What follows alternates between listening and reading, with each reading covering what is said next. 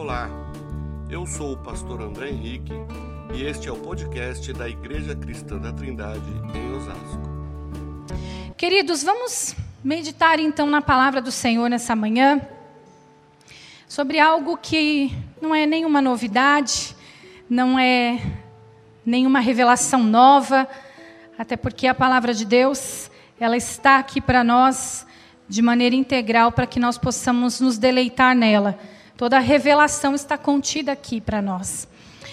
Mas algo que talvez nas nossas vidas seja de profunda importância. Vamos meditar nessa manhã a respeito do descanso. O tema dessa mensagem é experimente descansar.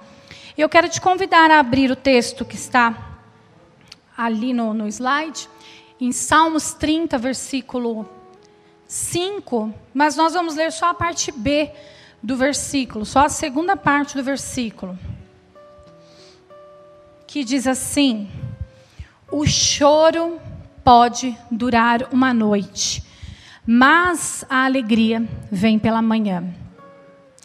Nós conhecemos esse versículo, né? Nós cantamos esse versículo, inclusive hoje. Nós falamos sobre isso o tempo todo e nós usamos esse versículo até como uma maneira é, é, de evangelizar quando alguém está sofrendo, né, quando alguém está passando por uma situação difícil. A gente usa e diz: olha, o choro pode durar uma noite, mas a alegria vem pela manhã. E às vezes nós não entendemos o que esse, esse trecho da Bíblia está querendo nos dizer. Essa segunda mensagem, essa segunda parte dos, do versículo 5 do Salmos 30, ele nos traz uma reflexão bem interessante. No comentário de Salmos de Charles Spurgeon, diz o seguinte, que o choro aqui, ele é personificado, ele é personificado e representado pela figura de um andarilho, como se fosse alguém que chega num alojamento à noite, mas logo pela manhã ele sai e outro convidado chega, que é a alegria. É como se fosse uma coisa figurada para que nós pudéssemos entender melhor. Como os dois anjos que visitaram Ló, né, naquela noite, foram hospedados por ele à noite, mas assim que eles cumpriram aquilo que eles haviam ido fazer ali na casa de Ló, ali naquela cidade, eles foram embora pela manhã. O choro nas nossas vidas, a tristeza, o cansaço, e os sofrimentos, eles têm um propósito. Eles têm uma razão de estar ali, têm uma razão de ser. Quando ele cumpre o papel que ele precisa cumprir na nossa, nas nossas vidas, a noite passa e amanhã chega. A alegria vem pela manhã. Assim que esse choro cumpre o propósito que ele precisa cumprir nas nossas vidas. Essas aflições, esses sofrimentos, eles não passam pela nossa vida por acaso. Nós não estamos vivendo as situações de, afli de aflições e de desânimo ou qualquer outra coisa por acaso. Há propósitos de Deus nas nossas vidas. Mas o que, que a gente precisa fazer? Nos entregarmos para aprender aquilo que Deus quer nos ensinar diante das circunstâncias de sofrimento e de aflição, para que a noite passe e a alegria chegue. Não sei, pode ser que você tenha, esteja passando agora, nesse momento da sua vida, por alguma situação que a noite, como se a noite estivesse escura, esse sofrimento estivesse muito grande. Se você não está passando agora, você sabe muito bem do que eu estou falando. Porque nós não passamos nessa vida isentos de sofrimentos. Nós não passamos. A palavra de Deus fala que neste mundo nós teríamos aflições mas nos garante que nós poderíamos ter bom ânimo, porque Ele já venceu o mundo. Então, a certeza que nós temos de que as aflições chegarão nas nossas vidas, não, não, tem, não tenha dúvida, todos nós vamos passar. Se não estamos passando neste momento, já passamos e, infelizmente, voltaremos a passar, até que Cristo volte para nos buscar, amém? Mas quando nós estamos passando por essa noite escura e que o tempo parece que não, não passa, amanhã não chega, o cansaço bate e descansar é muito difícil. Eu quero te convidar a, a enxergar esse versículo, esse, esse trecho desse, desse pedacinho dos Salmos, de uma outra forma também. Quando diz que o choro pode durar uma noite, mas a alegria vem pela manhã. Eu penso que o que há nesse intervalo entre a noite e a manhã? O que acontece nesse intervalo entre a noite e a manhã? Nós temos aí um intervalo da madrugada. O que, que normalmente nós fazemos de madrugada? Normalmente, o que deveríamos estar fazendo de madrugada? Descansando. É certo então de que a alegria ela vem depois do descanso. Quando eu consigo me entregar ao descanso do Senhor, o choro dá lugar para a alegria. Eu preciso descansar, eu preciso adormecer no Senhor para que o choro vá embora e a alegria chegue. Se eu continuar durante esse período de sofrimento me debatendo, o descanso não virá e a alegria, por certo, também não virá. Não virá. Então a alegria, ela vem logo depois do descanso. O primeiro ponto que eu gostaria de compartilhar com vocês é a respeito do que então nós estamos falando aqui sobre descanso, descanso, descansar, descansar. Mas eu acho que é importante também a gente aprender e entender, primeira coisa, o que não é descanso. O que é e o que não é descanso, para que a gente consiga atingir esse descanso, porque às vezes muito se fala em descanso, mas a gente não consegue saber onde que onde que desliga essa chavinha, onde que vira essa chave para que a gente consiga descansar em Deus. Então vamos meditar primeiramente sobre o que não é descanso. Descanso não é ser passivo. O descanso não é a falta de pensar em soluções, a falta de nos responsabilizarmos por aquilo que nós precisamos fazer, pelas coisas que estão ao nosso alcance e que nós precisamos fazer. Isso não é descanso, isso tem outro nome, isso é preguiça. Tem outro nome. Porque às vezes a gente usa, não estou descansando em Deus, com a desculpa de não fazermos nada. E estamos aguardando cair do céu. Não, o nome disso é preguiça. Isso não é descanso. Então, descansar não é pensar nas soluções, não pensar em soluções e esperar que Deus providencie todas as coisas para nós. Deus ele nos manda descansarmos nele, mas não nos diz para ficarmos paralisados. Não nos diz para que a gente fique paralisado pelos nossos medos, pelas nossas inseguranças, ou até mesmo pela nossa preguiça. Né? Por exemplo, se a gente deseja ter uma casa, um carro, bens materiais ou qualquer coisa, a gente precisa trabalhar. Nós precisamos trabalhar para que isso aconteça. Não adianta eu ficar em casa orando apenas e lendo a palavra e esperando que Deus traga o sustento material. Eu preciso arregaçar as mangas e trabalhar e descansar que o Senhor é fiel para abrir as portas e descansar que o Senhor é fiel para prover nos tempos de dificuldade. Isso é sim descanso. Agora, ficar parado, aguardando que Deus mande dos céus, não é descanso. A gente vê um exemplo disso, de como Jesus nos ensina, em João capítulo 21, o capítulo 21, vários versículos, mas eu vou contar mais ou menos a história aqui resumida para vocês. Logo depois que Jesus ressuscitou, logo nas, nas aparições, das várias aparições que Jesus fez após a sua ressurreição, ele estava na praia e os discípulos estavam ali na praia, na Galileia. Estavam sete discípulos ali na praia. Quando Jesus apareceu, só que esses discípulos já estavam ali há algum tempo. Eles passaram a noite dentro do barco. E essa, essa história é conhecida, porque eles jogavam a rede. Não, a gente tem até uma musiquinha das crianças, né? Que jogaram a rede, não pegaram peixe, jogaram. Tem até uma musiquinha. Então os discípulos ficaram ali jogando a rede e não pegavam os peixes. Quando Jesus apareceu ali na praia, Jesus é, perguntou para eles: Filhos, vocês têm comida? E eles falaram: Não, mas eles não reconheceram que era Jesus naquela hora. Eles não reconheceram. E Jesus falou para eles: então jogue a rede do lado direito, jogue do outro lado. E eles obedeceram, mesmo não reconhecendo que era Jesus, eles obedeceram. E quando eles jogaram a rede, vieram muitos peixes, muitos, muitos peixes. E aí eles pegaram esses peixes e eles correram né, para a praia para talvez dividir ali o pão com aquele homem. Quando eles reconheceram que era Jesus, eles correram para a praia para então dividir ali os peixes, aquilo que eles tinham conseguido pescar com Jesus. Quando eles chegaram na praia, para surpresa deles, Jesus já estava ali com uma fogueirinha e um peixe. E estava ali já sendo assado. Com isso, a gente pode pensar que os, o esforço dos discípulos ali em jogar a rede, em pegar os peixes, tinha sido à toa, porque Jesus estava com o peixinho dele ali sem nem ter entrado no mar para pescar.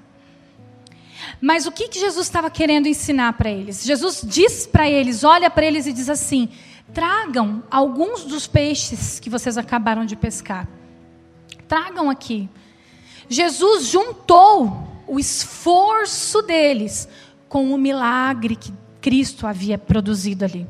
Jesus juntou o esforço e valorizou o esforço deles. Deus, Jesus ali naquela hora não desprezou o esforço, mas mostrou para eles que também era necessário agir, que era necessário também fazer algo. Não era só aguardar por um milagre. Aqueles discípulos haviam vivido com Jesus durante todo aquele tempo até a morte de Cristo.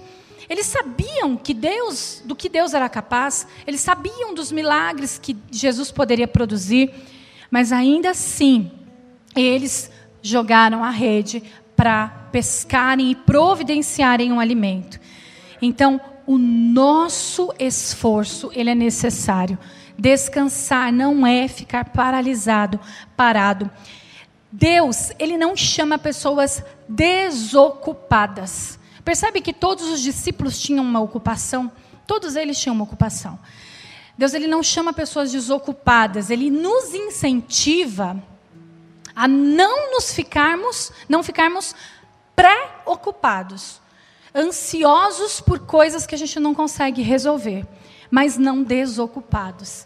Ele nos incentiva a não ficarmos preocupados com coisas que nós não temos o controle, que causam um turbilhão dentro da gente, que faz com que a gente fique para lá e para cá sem saber como agirmos e ficamos sofrendo com o dia de amanhã, a gente sofre com a espera, a gente sofre com aquilo que nem aconteceu e que talvez nem vai acontecer. Talvez nem vai acontecer e a gente sofre por antecipação. Nós ficamos pré-ocupados com situações que trazem esse turbilhão para nossa alma. Segundo ponto a respeito do descanso é como você lida com a noite de choro enquanto amanhã não chega. Como você tem lidado? Para para pensar um pouquinho. Como têm sido as suas reações diante das tribulações e dos sofrimentos? Como que você reage quando as situações difíceis, difíceis chegam. Você chora, esperneia, traz aí uma, um pinta um cenário pior possível. Já traz assim com todo todo pessimismo e diz não vai dar certo, não tem como, não tem saída. Como que você se posiciona diante das situações, das tribulações? As dificuldades, elas nos cegam, embaçam a nossa visão, tiram o nosso, gente, Coisa difícil é dormir quando nós estamos com problemas. Por que, que os problemas eles parecem que ficam desse tamanho à noite? Quando a gente deita a cabeça no travesseiro, tudo passa na, no, na, na nossa mente. Vêm os problemas, vêm as, as dívidas, vêm as questões familiares, os problemas que a gente está tendo de trabalho, tudo, tudo, tudo, tudo parece que vem na nossa mente à noite, quando a gente precisa descansar. Quando a gente precisa realmente ali é, renovar as nossas forças, tudo vem. E esses problemas, eles tiram o nosso sono, nos faz literalmente é, é, ficar cansados fisicamente, fisicamente e espiritualmente. Há uma frase de Mark Becker que diz o seguinte: Sofrer não é uma opção, pois o sofrimento muitas vezes se impõe. Mas a forma de sofrer é uma escolha nossa. Contudo, independentemente da forma escolhida, devemos aprender a melhor forma de sofrer, se quisermos fazer da dor uma ferramenta para o nosso crescimento. Sofrer não é algo que a gente escolhe. Eu não levanto de manhã, acordo e digo: hoje eu vou sofrer. Hoje eu vou escolher situações que me tragam sofrimento. Não é algo que você escolhe, ele vem. O sofrimento é inerente à vida humana. Não há, não há como. E nós estamos totalmente inseridos nesse mundo de, de tribulação e de trevas. Mas a forma como eu vou encarar esse sofrimento, a forma como eu encaro essas situações é que vão fazer a diferença. É que vão fazer com que esse sofrimento seja uma ferramenta usada por Deus para o meu crescimento. Vão fazer com que cada situação, situação difícil que eu passe possa ser um poderoso transformador na minha vida. E o sofrimento tem também esse poder de nos transformar, de fazer de nós pessoas diferentes, pessoas mais humildes, menos orgulhosas, mais é, é, fervorosas. Quantas vezes, em momentos difíceis, nós nos achegamos mais a Deus do que quando está tudo bem? Quando está tudo bem, a gente esquece quem providenciou. Mas quando as coisas estão difíceis, nós precisamos nos achegar ao Senhor. E esse, esse momento ele é precioso porque nós nos, nos colocamos diante dele com humildade. E a gente vai conhecendo Deus e Ele vai se revelando a nós e a gente vai crescendo. E esse crescimento nos forja para outras situações de sofrimentos que virão. E aí a gente traz à memória aquilo que pode dar esperança.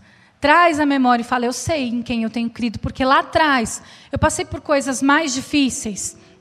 E eu sei que Ele foi poderoso, que Ele fez, que Ele providenciou. Por que, que Ele não vai fazer agora? O sofrimento vai nos forjando.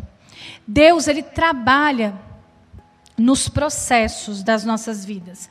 Deus, ele não está focado só nos resultados finais. Deus, ele não é um Deus que fica. Nós somos assim, nós somos pessoas de queremos ver resultados, queremos ver as coisas rápidas. Mas Deus não. Deus não está focado no resultado final, Deus está focado também no processo. Ele aproveita o processo. Ele aproveita esse processo para nos transformar. E aí, a gente percebe que nesse processo há algumas chaves para que a gente encontre então o descanso, para que a gente saiba onde esse descanso está.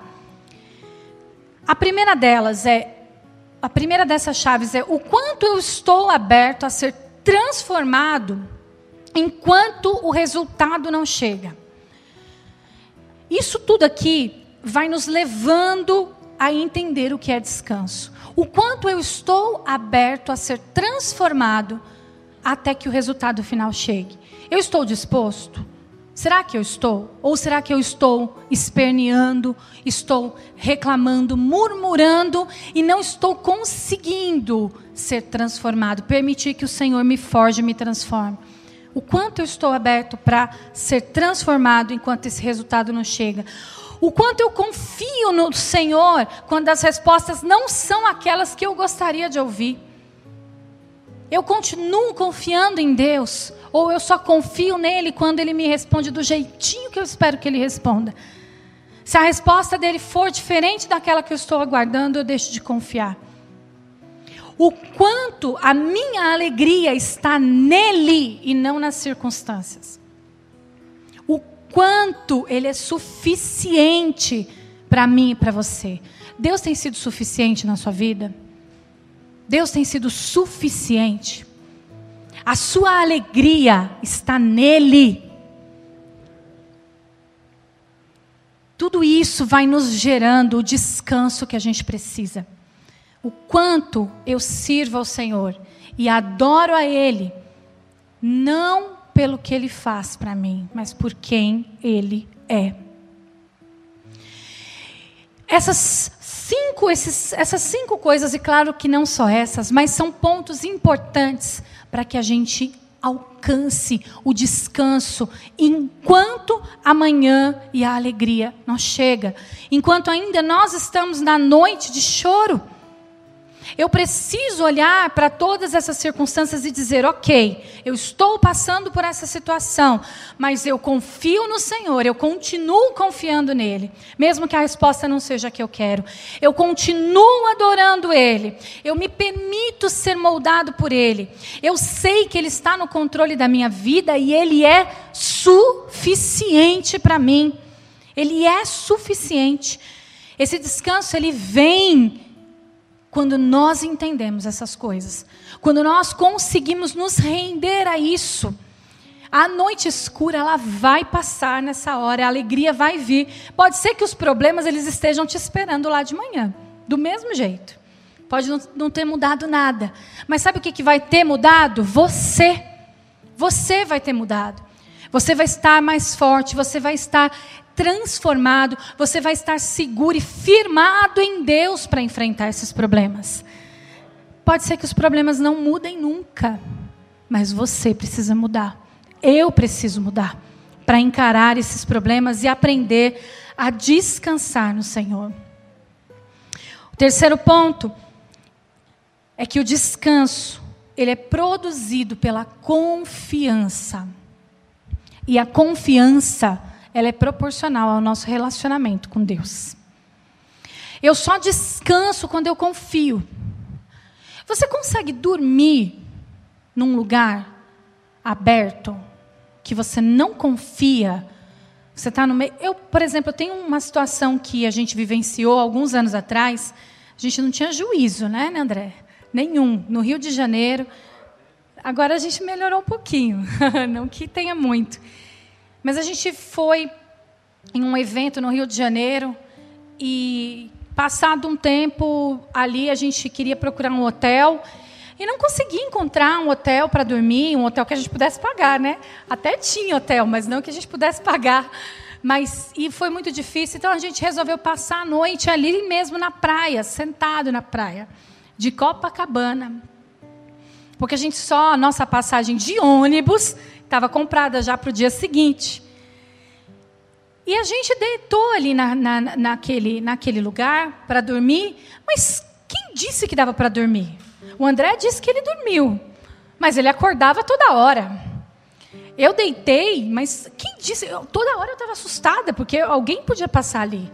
Alguém é, podia, sei lá, eu não sabia o que podia acontecer. Você não descansa em um lugar onde não há confiança. Quando nós não confiamos no lugar onde nós estamos, não tem como dormir. Não há como. Você não vai descansar em Deus se você não confiar que Ele é poderoso. Você não vai descansar nos braços do Senhor se você realmente não confiar que Ele pode transformar a situação que você está vivendo. Não há como descansar. E é por isso que a confiança é proporcional ao relacionamento que você tem com Ele. Eu, por exemplo, eu não consigo confiar em uma pessoa para contar os meus segredos se eu convivo com ela há pouco tempo. Se pouco eu sei a respeito dela e do caráter dela. Como que você vai chegar em alguém e vai confiar se você não sabe o que a pessoa vai dizer, vai fazer com aquilo que você está entregando nas mãos dela? Só confiamos em quem nós conhecemos. Só em quem nós conhecemos. Então eu só vou confiar no Senhor, me deleitar nele, se eu investir tempo com ele, para conhecê-lo, para caminhar com ele, porque Deus ele é totalmente confiável. Ele é totalmente confiável. Mas eu, como ser humano, muitas vezes eu transfiro a minha desconfiança que eu tenho nas pessoas para Deus. Eu transfiro as minhas decepções que eu sofri para Deus. E eu acho que Deus vai fazer o mesmo comigo que outras pessoas fizeram. Mas Deus não é assim. Deus é digno de confiança. Ele é totalmente confiável. Algumas pessoas só confiam na força do próprio braço para fazer as coisas. Você conhece pessoas assim? Ou talvez você é assim? Pessoas que vão atrás de tudo e que e precisam elas colocarem as mãos para fazer, porque senão não vai dar certo. Tem pessoas que só confiam na força do próprio braço. É claro que nós já falamos que descanso não é ficar esperando. Descanso não é não fazermos nada. Mas também nós queremos fazer tudo e resolver todas as coisas. Nós só vamos ficar cansados, frustrados, cheio, cheio, cheio de, de, de amargura, porque as coisas não vão funcionar se eu quiser fazer tudo do meu jeito. Não vão funcionar. A palavra do Senhor diz em Salmo 127, 1 e 2: Se o Senhor não edificar a casa, em vão trabalham os que a edificam. Se o Senhor não guardar a cidade, em vão vigiam a sentinela. Será inútil levantar de madrugada, dormir tarde, comer o pão que conseguiram com tanto esforço. Aos meus, aos seus amados, ele dá enquanto dormem. Mais uma vez aí a palavra de Deus apontando para nós que o Senhor ele age no nosso descanso. Aos seus amados ele dá enquanto dormem. Vai ser inútil para nós também tanto esforço, tanto, tanto empenho na força do nosso braço, se nós não aprendermos que quem dá força é Ele, se nós não aprendermos que quem abre as portas é Ele, que quem é poderoso para prosperar é Ele, não somos nós. Não é por minha causa que as coisas prosperam. Não é porque eu sou boa demais nas coisas que as coisas prosperam, sou boa ou não. É por causa dele, é por ele. Tudo vem dele, é por ele, é para ele. Tudo, todas as coisas. Para nós concluirmos,